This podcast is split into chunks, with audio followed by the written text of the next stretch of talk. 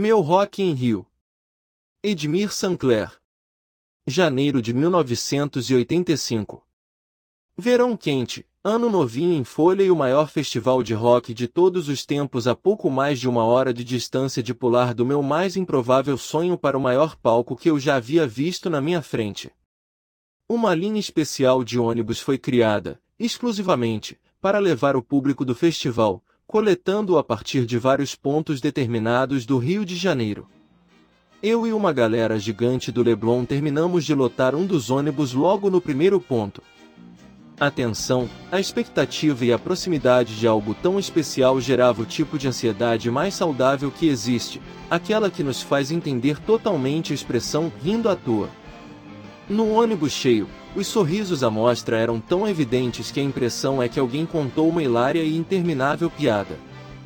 Qualquer movimento virava motivo para uma gargalhada. Chegamos ao local do festival ainda dia claro, poucos minutos antes dos portões serem abertos. Todos os dias o ritual era o mesmo.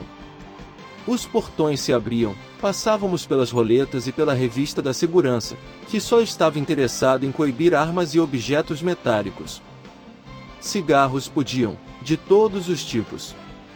O pôr do sol foi deslumbrante com ultraleves voando por sobre um público jovem e absolutamente extasiado diante da grandiosidade de tudo em volta. A paisagem, o sol se pondo nas montanhas da cidade maravilhosa e os primeiros acordes da música tema do festival tocando numa altura e qualidade de som que o Brasil nunca havia ouvido. Todos numa direção, numa só voz, numa canção todos num só coração, num céu de estrelas. Se a vida começasse agora, se o mundo fosse nosso de vez. Se a gente não parasse mais de sonhar, de cantar, de viver.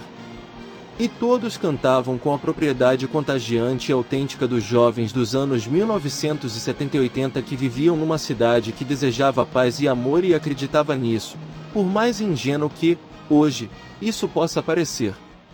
E foi nesse clima que assisti a um show mágico e maravilhoso do cantor James Taylor, num sábado ainda sem chuva, num céu completo e absurdamente estrelado, sentado ao lado de dezenas de amigos que ouviram aquelas mesmas músicas, comigo, nas festinhas de adolescentes.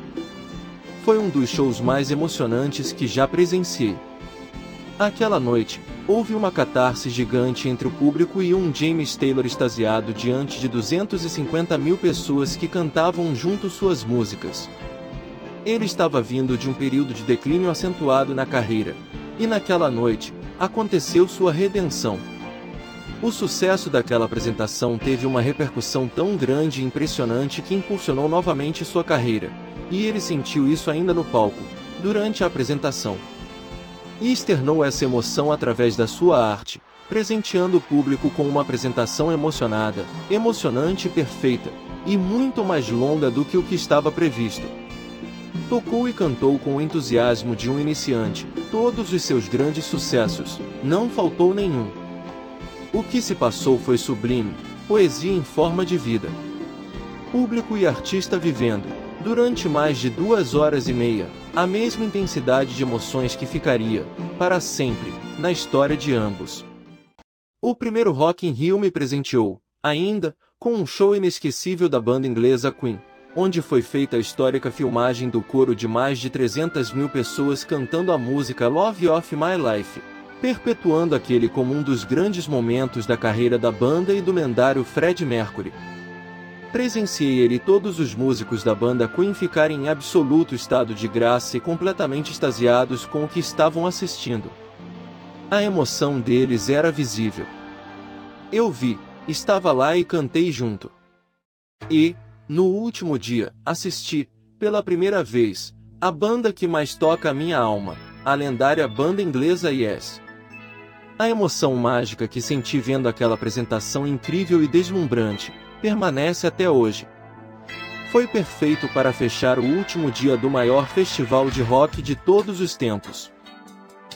Essa é a minha parte da história de um festival que ficou para a história de muitas e muitas gerações e virou uma lenda no mundo inteiro.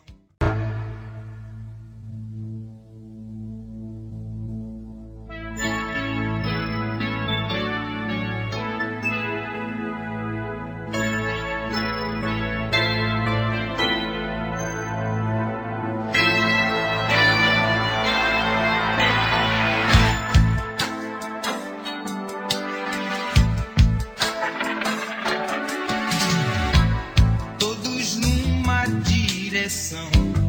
Uma só voz numa canção, todos num só coração. Um céu de estrelas.